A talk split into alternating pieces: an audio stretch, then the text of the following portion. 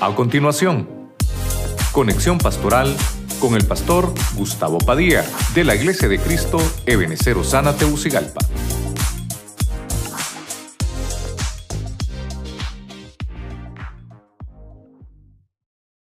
Dios me los bendiga. Estamos aquí con ustedes de nuevo, bendiciéndoles. Hoy estamos en un día de enseñanza. Les mandamos un abrazo a todos. Siempre nos abren sus puertas para poder entrar a sus casitas. Así que hoy vamos a, a tener un tema de enseñanza. Les pedimos siempre tener su Biblia en su mano y que podamos tener ahí una libreta, un lapicero para poder aprender juntos la palabra del Señor. Vamos a leer un pasaje en Primera de Juan capítulo 3, versículo 9 en la Biblia Pueblo de Dios. Leemos la palabra honrando al Padre, al Hijo y al Espíritu Santo. El que ha nacido de Dios no peca, porque el germen de Dios permanece en él y no puede pecar, porque ha nacido de Dios. Que el Señor añada bendición a su palabra. Fíjense que viendo ese pasaje de esa versión, me atreví a ponerle el nombre al tema, ¿verdad? El germen de Dios. Cuando nosotros eh, oímos esa palabra germen, para nosotros es una palabra muy difícil porque germen para nosotros es contaminación, ¿verdad? Para nosotros germen es una enfermedad, ¿verdad? Alguien que tiene un germen es alguien que está contaminado. Pero la palabra germen en el lenguaje divino es otra, o sea, su, su esencia es otra. Entonces yo me atreví a ponerle el tema el germen de Dios y lo vamos a, a estudiar y lo vamos a, aprender. Así que oramos y nos ponemos en las manos del Señor. Padre Celestial, te damos gracias una vez más, Señor, porque nos permites estar en tu casa. Te pedimos que nos bendigas, que tomes el control de todo lo que vamos a hacer en esta noche. Bendice los que están ahí en casita, los que están sintonizándonos a través de la radio, la televisión, a través de las redes sociales, el Spotify. Que seas tú hablándonos a nuestras vidas.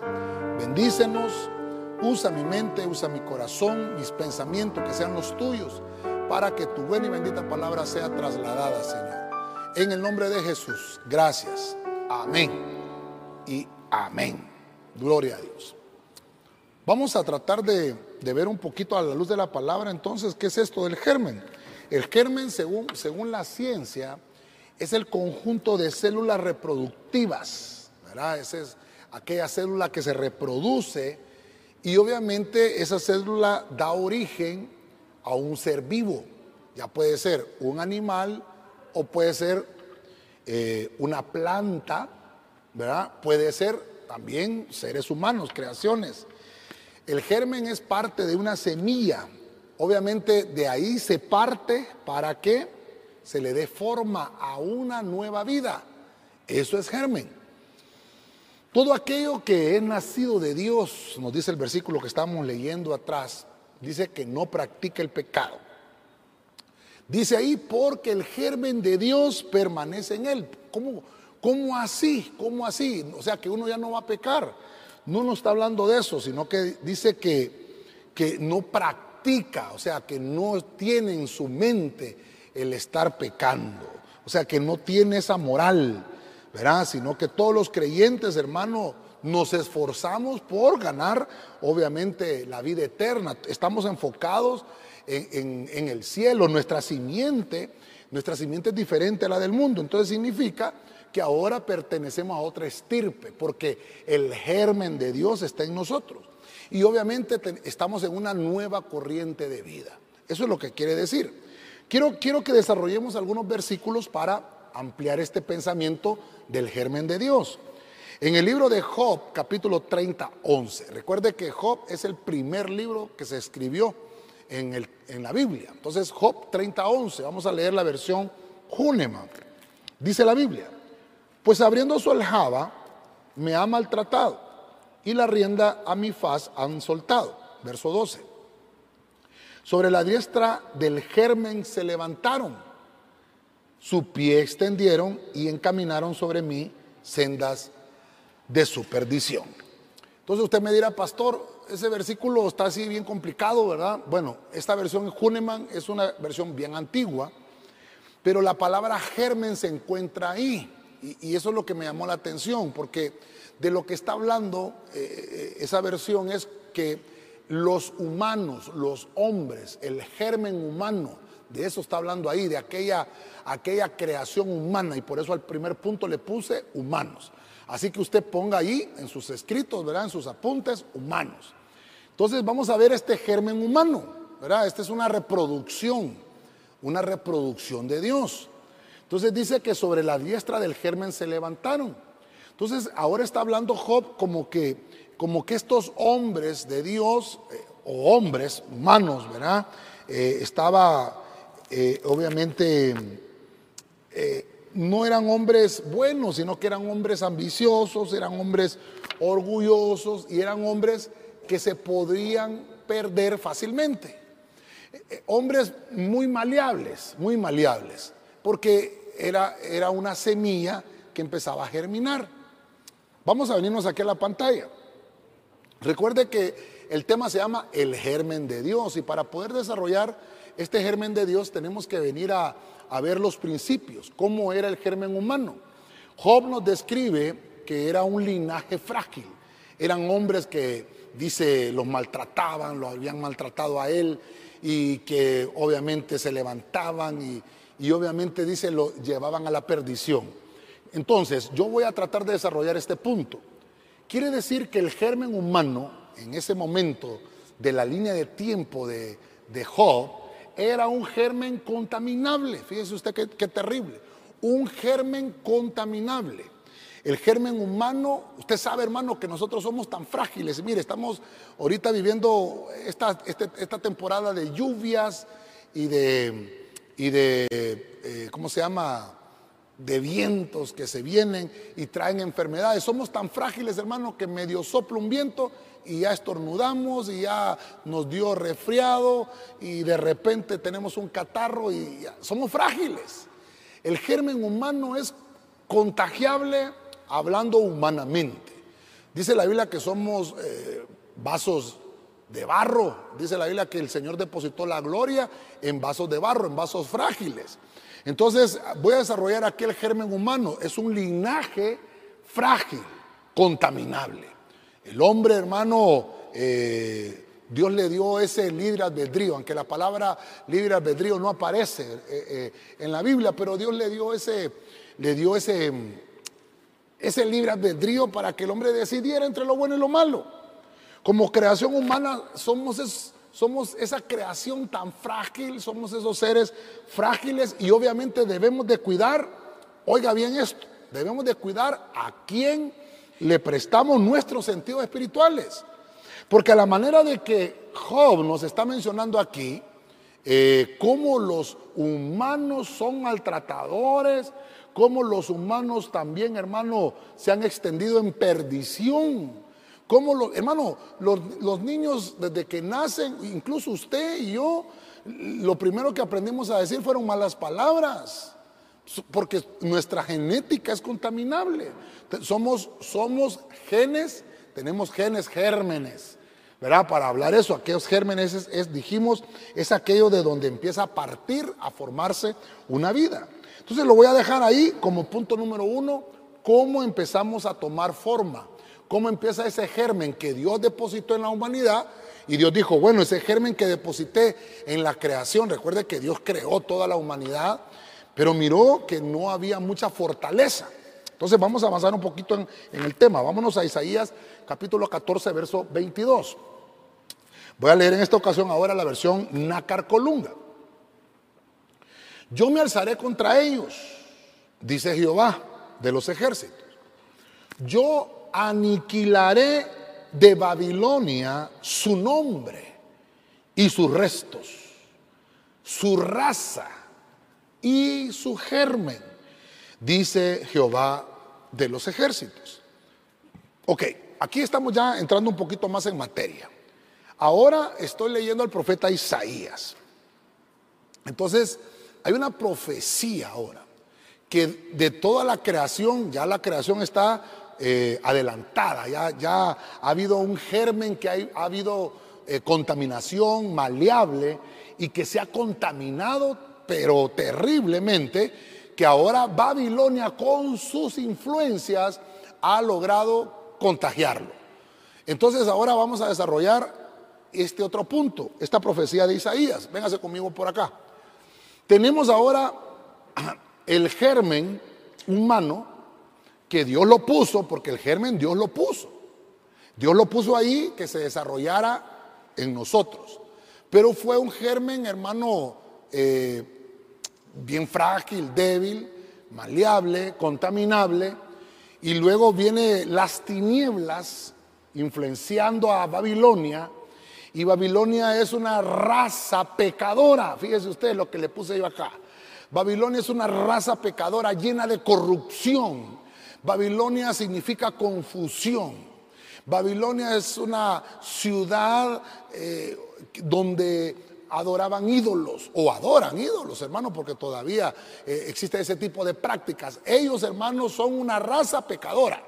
Todo lo que pasa en Babilonia, hermano, es, es, es, malo delante de los ojos del Señor. Y ahora entonces encontramos esa, esa, profecía en Isaías que dice el Señor, no, yo voy, a, yo voy a destruir esta raza. Yo voy a destruir el germen porque ahora contaminaron el germen, lo arruinaron. Aquello que yo puse en, la creación que yo hice, lograron corromperlo. Por eso dice ahí su raza y su germen. Me voy a levantar contra ellos. Entonces yo no sé si está conmigo acá en lo que estamos desarrollando esto. Porque quiere decir que en, los tiempos antiguos, en el mundo antiguo, se empezaron a, levantar razas. Obviamente, hermano, eh, leemos en el capítulo 6 de los Génesis que también hubieron eh, seres que descendieron de las estrellas, dice la Biblia, y tuvieron relación con las hijas de los hombres. Y entonces empezaron, empezaron a multiplicarse y empezaron a mezclarse. Nacieron seres híbridos. Y todo eso provocó que el germen divino que había sido puesto en la humanidad se contaminara, se mezclara y a eso al Señor no le agradó. Entonces lo que el Señor tenía planificado hacer, hermano, eh, se, estaba, se estaba corrompiendo. Entonces vino el Señor y dice, lo, vamos a destruir, yo, voy a destruir eso. Las razas espirituales caídas, hermano, corrompen a otros seres. Por eso nuestras vidas deben de permanecer limpias de toda corrupción. Mire, donde lo quiero llevar es que podamos ir aprendiendo cómo Dios quiere que su germen esté, hermano, en nosotros. Por eso leí el primer pasaje que ahí en 1 Juan dice, el que tiene el germen de Dios no va a buscar el pecado. Aquel que tiene ese germen, el que tiene esa pureza, no, no, va a andar buscando pecar, va a andar buscando hacer las cosas buenas. Pero el que tiene corrupto el germen, ahí es, ahí es donde nosotros ya conocemos el germen como algo corrupto, como algo que no sirve, como cuando dejamos un sándwich, hermano, y lo queremos comer al día siguiente, ya está lleno de gérmenes porque algo creció erróneamente. Ahí es donde lo conocemos como la microbiología, que algo, que algo se desarrolló, eh, pero no se desarrolló ordenadamente, sino que se desarrolló desordenadamente. Ok, entonces, eh, si usted va conmigo, ya hemos visto que aquel germen que el Señor eh, puso en la raza humana, a través de, obviamente, él es el Dios creador, lo depositó en los hombres, Job lo discierne y dice, no hombre, si los, los humanos son, son personajes eh, malévolos, malvados, ¿no? Y, van a la perdición por su germen. Y vemos ahora en Isaías que el Señor dice, bueno, voy a, voy a tener que destruir a esa raza y voy a tener que destruir el germen que ellos portan porque su germen contamina y arruina lo que yo estoy tratando de hacer en mi creación. Ok, pero ¿por qué el Señor está interesado en esto? Porque el Señor tiene, tiene un plan, él, tiene una planificación. Quiero que leamos una profecía que a mí me llamó mucho la atención, que está en Ezequiel, capítulo 19, verso 10. Váyase conmigo a la versión Huneman. Dice, mire lo que dice esta, esta, esta versión, pero está hablando acerca de una profecía donde cuando dice tu madre está hablando de Jerusalén. Dice, Tu madre, cual vid y cual flor en granado, en agua plantado, el fruto de ella, oiga lo que dice, y el germen de ella creció de agua mucha. Entonces, voy a tomar, voy a tomar esta parte de la profecía porque le está hablando a Israel y le está diciendo que Jerusalén, que es la madre. Y cuando esto lo trasladamos a la parte espiritual, entendemos que Jerusalén es nuestra madre, eso es lo que dice la Biblia. Jerusalén es la madre de los espíritus, eso es lo que dice la Biblia. Mire usted, el padre de los espíritus es Jehová, pero la Biblia dice que la madre de Jerusalén, ¿cómo es eso? Porque Jerusalén es como que tiene, como que Jerusalén es una matriz donde se gestan espíritus. Esto es, esto es interesante. Fíjese usted, ah, perdón, es que aquí no me, no me dijeron los hermanos, pero algo pasó acá. Ahí está, Jerusalén. No sé si lo volvemos a poner en la pantalla los hermanos, perdonen que no lo había, no lo había puesto, pero si lo volvemos a leer, Ezequiel 19:10, tu madre cual vid y cual flor engranado, en agua plantado el fruto de ella y el germen de ella creció de agua mucha. Si, lo mira usted, que es porque esa versión Huneman es así muy, muy poética, ¿no? Entonces, eh, eh, está hablando ahora de, Jerusalén como que es una entidad espiritual de gestación, ¿no? Es, es como que Jerusalén es una matriz donde se gestan espíritus. Eso es lo que está hablando, pues. Entonces Jerusalén es esa, esa matriz, y, mire usted qué, qué terrible, porque eh, a la manera de Jerusalén, la iglesia, que es una entidad femenina también, ¿verdad? Eh, eh, eso también lo tenemos que ver de esa forma. Se gestan, hay gestaciones. Venimos nosotros a la iglesia, hermano, y nosotros aquí en la iglesia venimos a gestarnos como ministros. La iglesia es una matriz donde se gestan ministros, donde se forman ministros, donde se, les enseña, donde se, se, adiestran, donde se equipan los ministros, donde se, donde se imparte el discipulado, donde se ministra la presencia del Señor. Pues Jerusalén, a la manera de Israel, recuerde que esa es la profecía que le está diciendo aquí, es una matriz bendita. Jerusalén, hermano, es, aquel, es aquella entidad reproductiva. Es aquello, hermano, que, que se reproduce, que se multiplica, que tiene bendición, que tiene prosperidad, que tiene abundancia. Entonces, lo que estoy tratando de ministrarle aquí es que el germen crece ahí. Eso es lo que está diciendo en la profecía. Si usted está leyendo conmigo Ezequiel 19:10, entonces estamos entendiendo de que hay una entidad espiritual donde hay gérmenes espirituales. Ah, entonces estoy entrando ya en el tema. Y quiere decir que en esta matriz de Jerusalén es donde el germen divino, donde el germen divino toma gestación, donde el germen divino se reproduce. Ah, pero aquí el germen se reproduce de manera saludable. Quiere decir, si usted viene conmigo, vamos a ver que lo puso en los humanos, pero era frágil y se contaminó. Vino las tinieblas y se aprovechó de que aquel linaje era muy frágil y como él era, ellos eran de una raza eh, corrupta y pecadora, contaminaron ese linaje. Pero viene el Señor y nos dice, mire lo que le está diciendo a, a Jerusalén, a Israel. El germen de ella tiene que crecer, el germen de la matriz bendita tiene que multiplicarse. Por eso es que entendemos ahora que cuando el Señor creó a Adán y a Eva les dijo, multiplícate, fructifícate. Quiere decir, el germen de Dios, por el tema, no se le vaya a olvidar el tema, hermano, el germen de Dios en 1 de Juan 3.9, eso es lo que dice la versión Biblia Pueblo de Dios. El germen de Dios estaba ahí en Adán y Eva. Por eso le dice el Señor, multiplíquense, fructifíquense y multiplíquense. De la misma manera encontramos que cuando Noé sale del arca, le vuelve a repetir lo mismo, una orden, un mandato. Fructifíquense y multiplíquense. No podemos multiplicarnos si primero no tenemos frutos. ¿Por qué? Porque tenemos que tener el germen de Dios. Entonces yo lo que le vengo a ministrar es decirle, hermano, nosotros tenemos el germen de Dios. Por eso es que la Biblia dice, todo lo que toque en tus manos prosperará. Por eso es que la Biblia dice, no puede haber estéril en, el campamento de los justos. ¿Por qué? Porque en el campamento de los justos está el germen de Dios. Eh, no sé si ya, con estos tres puntos creo que ya me estoy dando a entender.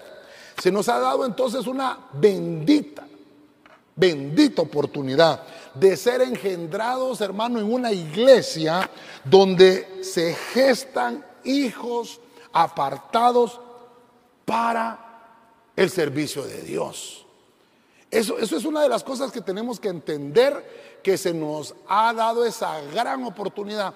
Todos los que eh, nosotros debemos de, de hacer en la iglesia es captar todo lo que se nos enseña, captar todo lo que se nos está capacitando y que nos está equipando, porque todo eso lo debemos de, de apreciar y valorar, porque el germen de Dios se está gestando dentro de nosotros. Una matriz, cuando, cuando se obtiene una matriz, o estamos hablando de que hay una entidad femenina que tiene una matriz, es porque hay un órgano interno de reproducción, donde obviamente tiene que haber multiplicación. Es como que hay un molde, la matriz es como que hay un molde donde se da forma a las cosas. Eso es matriz. Y obviamente es como cuando en una imprenta se utilizan los sellos y se le empiezan a, multiplicar y se empiezan a, usar una y otra vez y se empiezan a salir idénticos a otros. Eso es. Por eso dice la Biblia que todos vamos a tener la estatura del varón perfecto. Todos vamos a llegar a tener esa misma estatura porque pertenecemos a esa misma entidad. Mire, ya estoy entrando un poquito más en calor, ¿verdad? Entonces vamos al punto número cuatro. Vamos a ver acá. Jeremías 33:15. Ya vamos entrando en materia. Vamos a leer la versión Félix Torres Amat. En aquellos días y en aquel tiempo, yo haré brotar de la estirpe de David un germen de justicia. Ponga atención a esto. El Mesías, el cual gobernará con rectitud y establecerá la justicia en la tierra. Entonces quiero que, quiero que le pongamos atención a esto. Estamos en el medio y, me gustó mucho esto porque quiere decir que el Mesías es el germen de Dios.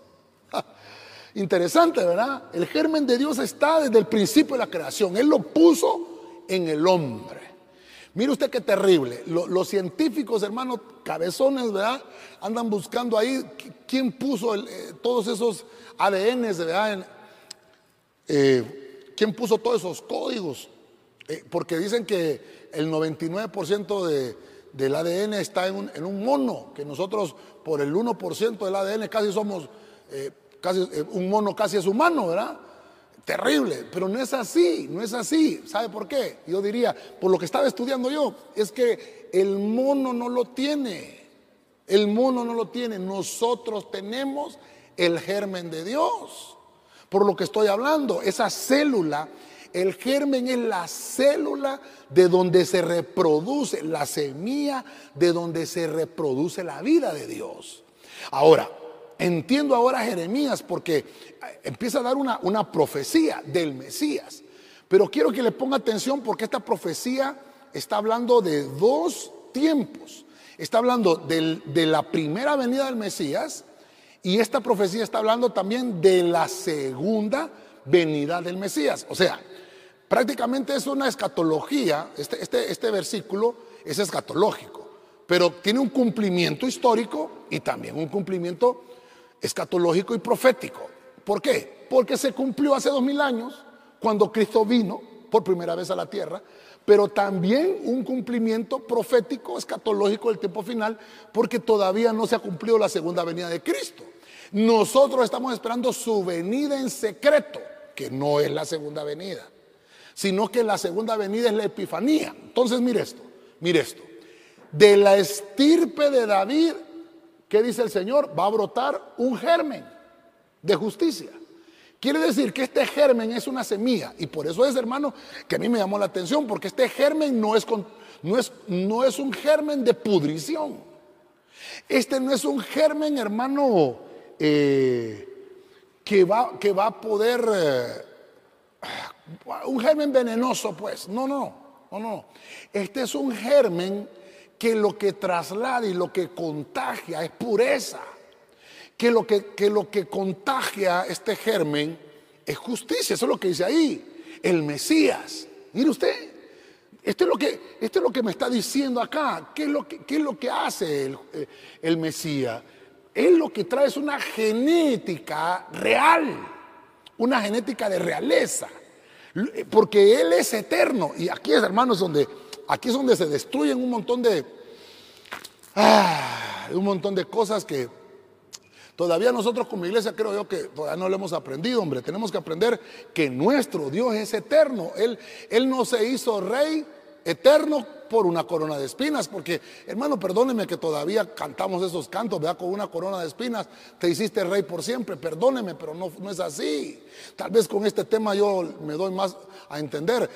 El germen ya venía, perdóneme, ya está en él, él es Dios. Jesús es Dios. Entonces dice el Señor, voy a enviar a, a, ese germen de la estirpe, mire usted, de la estirpe de David.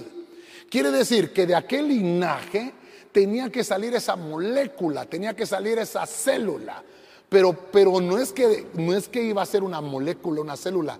Dios, no, no, no. Sino que tenía que salir esa molécula y de ahí llenarla. Hermano, mire qué poderoso. Y llenar esa molécula, de ahí, hermano, Dios va, no sé, pero no puedo explicarle esto porque, porque esto es Dios en su infinita misericordia. ¿Cómo le pudiera explicar que Dios habita en mi corazón si Dios es tan grande y poderoso? Pero habita aquí. Habita en su corazón también. Él es poderoso porque está el germen divino. Entonces, de esa misma forma, ese germen de Dios aparece en la genética de David. Y dice el pasaje, en aquellos días y en aquel tiempo haré brotar. Oh, ¿en qué tiempos? Hace dos mil años.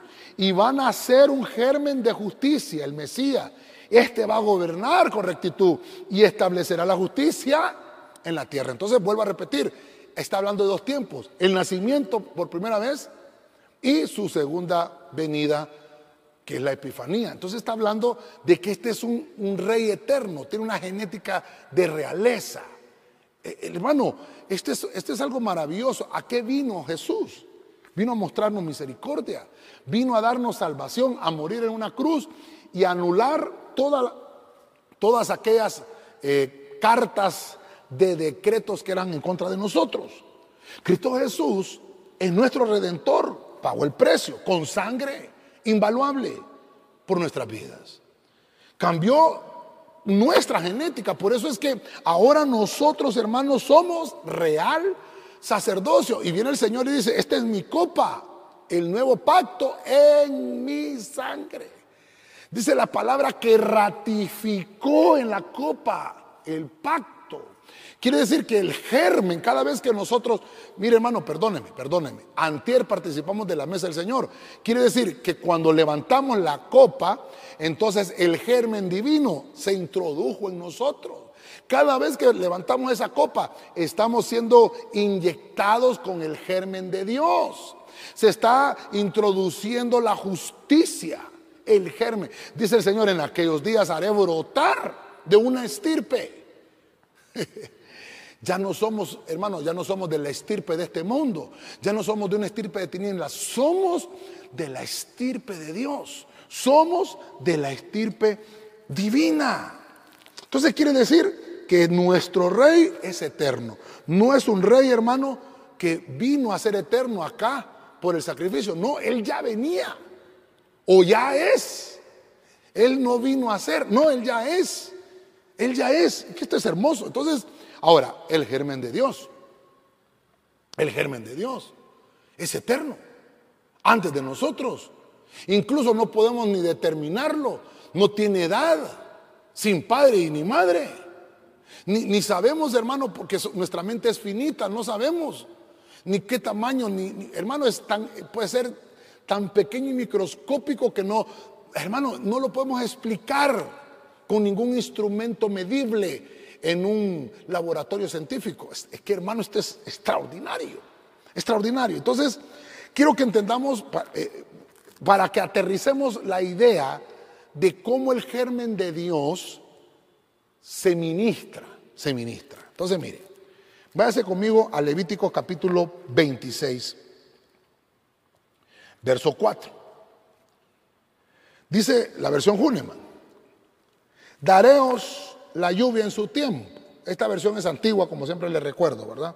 Y por eso esas palabras así complicadas, ¿verdad? La lluvia en su tiempo y la tierra dará, oiga lo que dice, su germen. Y los árboles de los campos darán sus frutos. Entonces, quiero que vengamos acá, quiero que vengamos acá a la pizarra. Esta versión Huneman es una de las versiones en las cuales encontramos más la palabra germen. ¿Por qué? Porque cuando hablamos de germen, estamos hablando de fruto. Interesantemente, en otras versiones bíblicas, cuando dice la tierra dará su fruto, dice, esa interpretación la tiene en otras versiones. Esta versión Huneman dice, la tierra dará su germen. Pero usted me dirá, pero, pero pastor, pero, pero germen es fruto. Bueno, pero ¿por qué no dice el campo dará su germen otra vez? Ahí es donde está el punto, ¿verdad? En el mismo versículo está la respuesta. Porque está hablando de que el fruto es el germen. No sé si me estoy dando a entender con esto. Quiere decir que dentro del fruto de la tierra, dentro del fruto de la tierra va injertado, injertado el germen. Ese germen es un producto útil, pero recuerde que estamos hablando del germen de Dios. Por eso le traigo esta versión, porque cuando encontramos esa palabra germen, es el germen de Dios, el germen divino. Y eso hace que se produzca cosecha. Entonces aquí es donde yo, es donde yo agarro fuerza. ¿Por qué agarro fuerza? Porque, porque la cosecha no es porque un hombre diga que va a haber cosecha o no va a haber cosecha. ¿Por qué? Mire, empezamos hermano orando este año porque decían que iba a haber una canícula en junio, que julio, que no iba a llover, después llovió. Mire, yo vengo a decir, vengo a decirle aquí y no vengo a ufanarme de eso, vengo a darle la gloria al Señor empezamos a orar desde enero.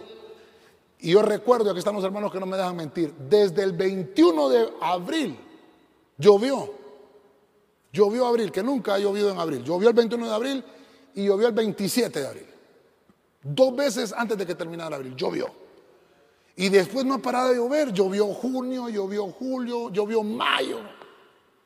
Abril, mayo, junio, julio, agosto, septiembre, octubre, noviembre, ¿cómo estamos?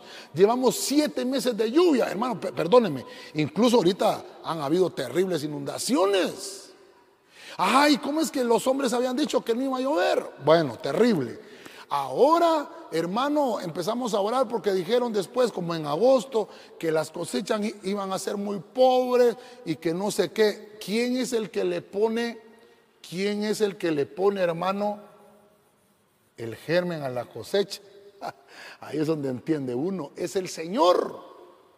El hombre puede decir miles, miles de cosas, pero el germen lo pone Dios en la cosecha. Entonces yo, yo, me recuerdo que estuvimos orando y hermano, y ahora es que las cosechas son abundantes y ahora salieron diciendo, ahora es que ya no hay mano de obra para cortar el fruto de la cosecha. No, hombre, es que ya no quieren trabajar, hombre. Ahora es que no quieren, hombre. Ahí está la respuesta. Dios nos está bendiciendo. Entonces yo, yo entendí esto. El fruto es aquello que va bendecido con el germen de Dios, que va el producto útil. Que Dios no solamente te está bendiciendo en tu vida, en tu familia, que te está llenando con salud, sino que también te está bendiciendo con el fruto de tu tierra. Eso es lo que dice aquí.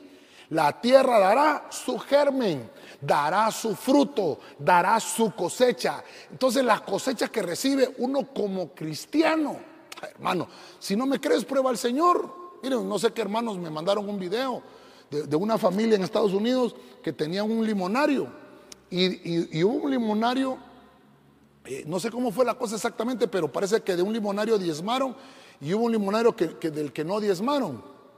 Parece que así fue la cosa. Tú, tú, tú, lo viste el video, ¿verdad? Tú lo viste el video. Y entonces dice que, que, el limonario que diezmaron, hermano, así salieron los limones ahora. Así salen los limones de grandotes, parecen naranjas. ¿Tú lo viste, verdad? ¿Sí? Y, del, que, y del otro limonario, eh, más más lánguidos hicieron los limones. ¿Por qué? Porque estamos hablando del germen. ¿Cómo es el germen de Dios? Es algo, hermano, espiritual. Es que Dios lo que está diciendo es, bueno, trasladémoslo al fruto de la tierra, que es el fruto de tu salario. ¿Cómo va el germen de Dios en tu salario? ¿Cómo va el germen de Dios, hermano, en tus finanzas, en tu negocio, en lo que hacen tus manos, cuando tú apartas para Dios primero? Y mire, hermano, estoy predicando con libertad porque aquí no hay nadie en la iglesia hoy, hermano, y no le estoy viendo la cara a nadie. Y nadie puede agarrarse la cartera hoy, gloria a Dios. Y no estamos hoy recaudando ofrendas, bendito sea el Señor, ¿verdad? Amén. Pero qué bueno. Debemos de aprender, hermano, que el germen de Dios es abundancia, multiplicación, prosperidad. En todo lo que habita siempre habrá éxito. Todo.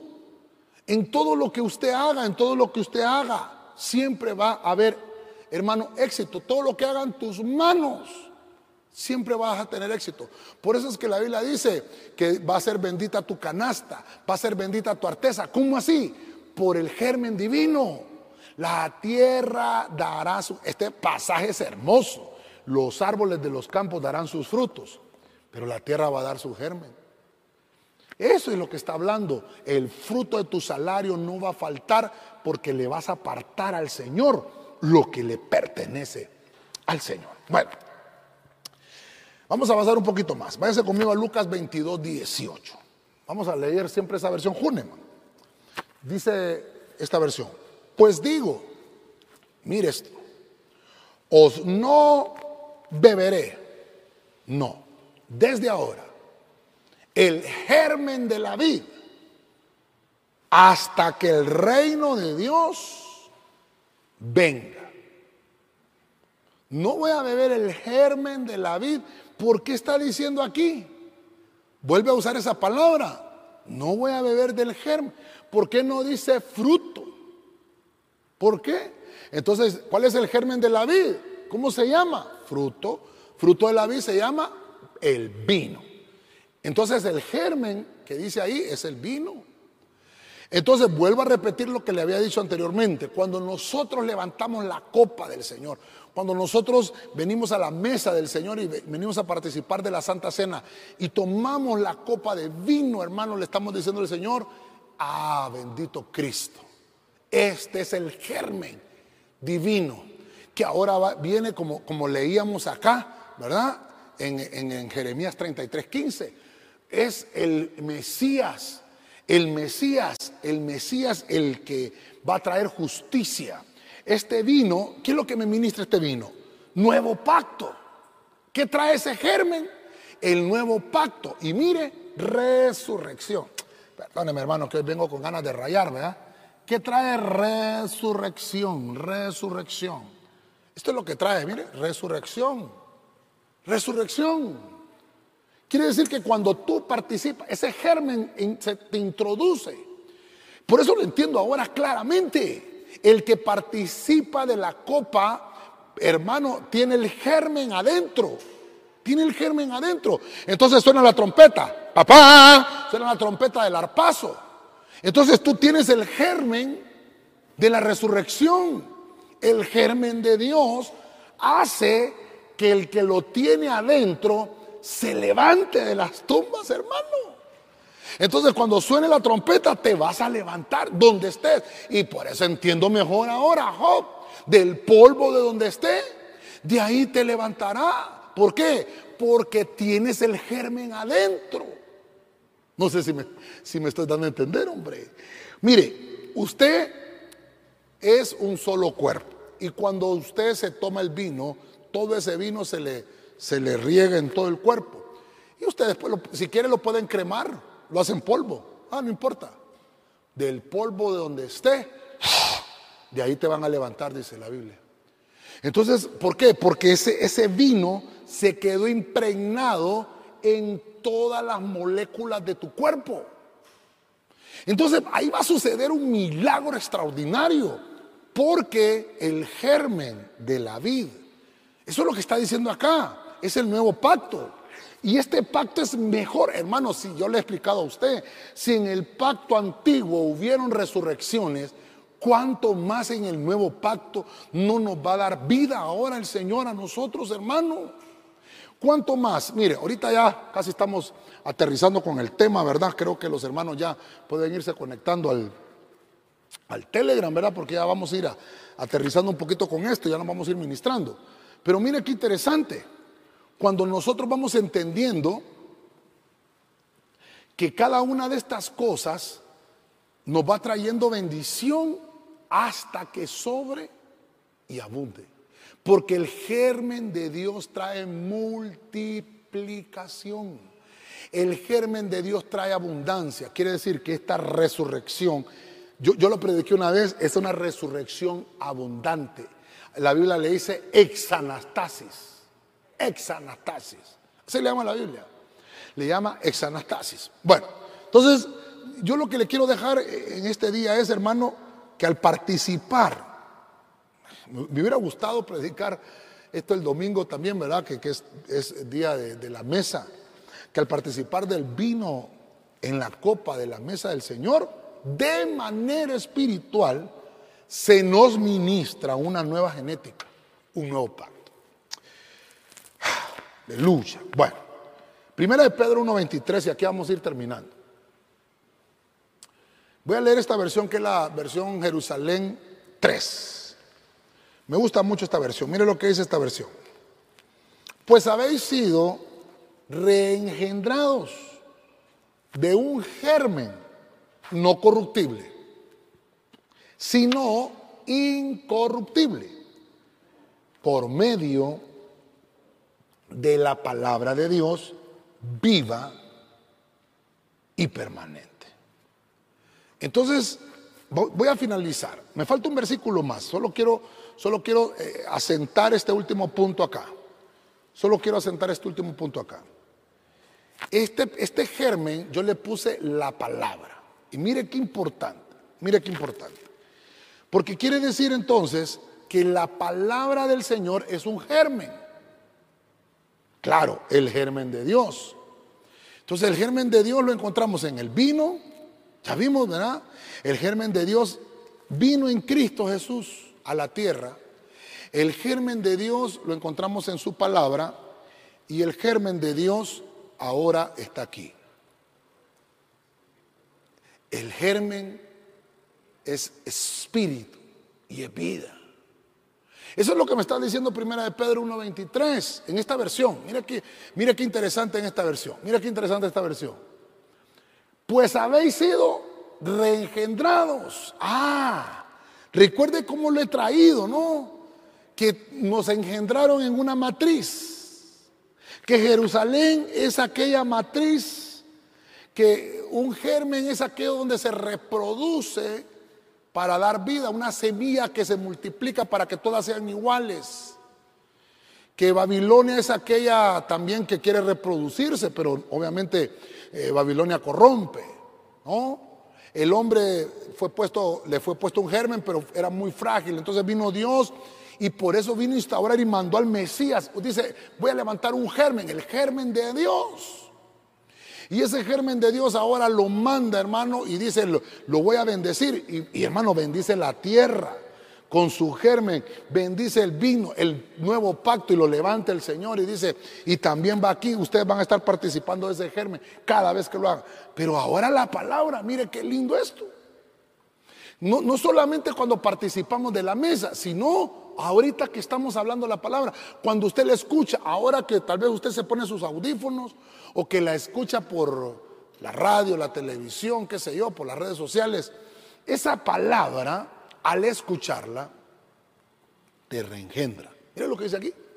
Ha sido reengendrado con un germen que no es corruptible. Perdón, sí, que no es corruptible, sino uno que es incorruptible. Esto que estamos hablando ahorita, la palabra es incorruptible. Por medio de la palabra de Dios, que es viva y permanente. Entonces, la palabra de Dios es viva y la palabra de Dios es espíritu. Recuerda que el Señor dijo, mis palabras son espíritu y son vida. Entonces ahora, para recapitular un poquito, tal vez me ayuden con un piano, por favor. Me ayuden con un piano, para que vayamos aterrizando aquí con, los hermanos que ya se están conectando a través del, del Telegram también. Por la palabra que nosotros escuchamos somos reengendrados de manera que llegaremos a ser seres incorruptibles por el germen incorruptible. Así de sencillo. Si lo que tú estás escuchando es la verdadera palabra, que es una palabra incorruptible, entonces obviamente vas a ser incorruptible. Pero si lo que estás escuchando es una, es una palabra o una doctrina que no es sana, es una, es una palabra corruptible, obviamente vas a ser corruptible. Esto, esto es interesante, este pasaje es interesante por el germen que estás escuchando. Voy a terminar y voy a finalizar. Romanos capítulo 9, verso 29, en la versión Biblia Pueblo de Dios. Voy a terminar con este versículo. Oiga esto.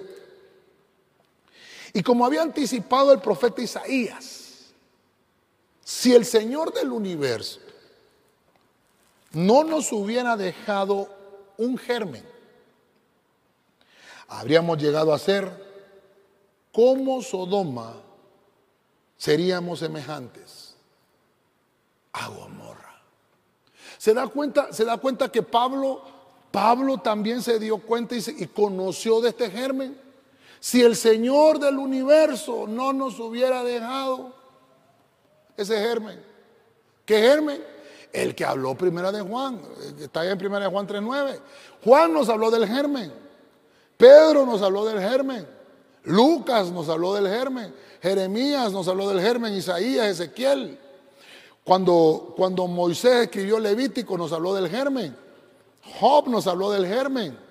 Y ahora Pablo. Por lo menos aquí estoy hablando de nueve personajes. Mire, aquí le tengo siete personajes que hablaron del germen.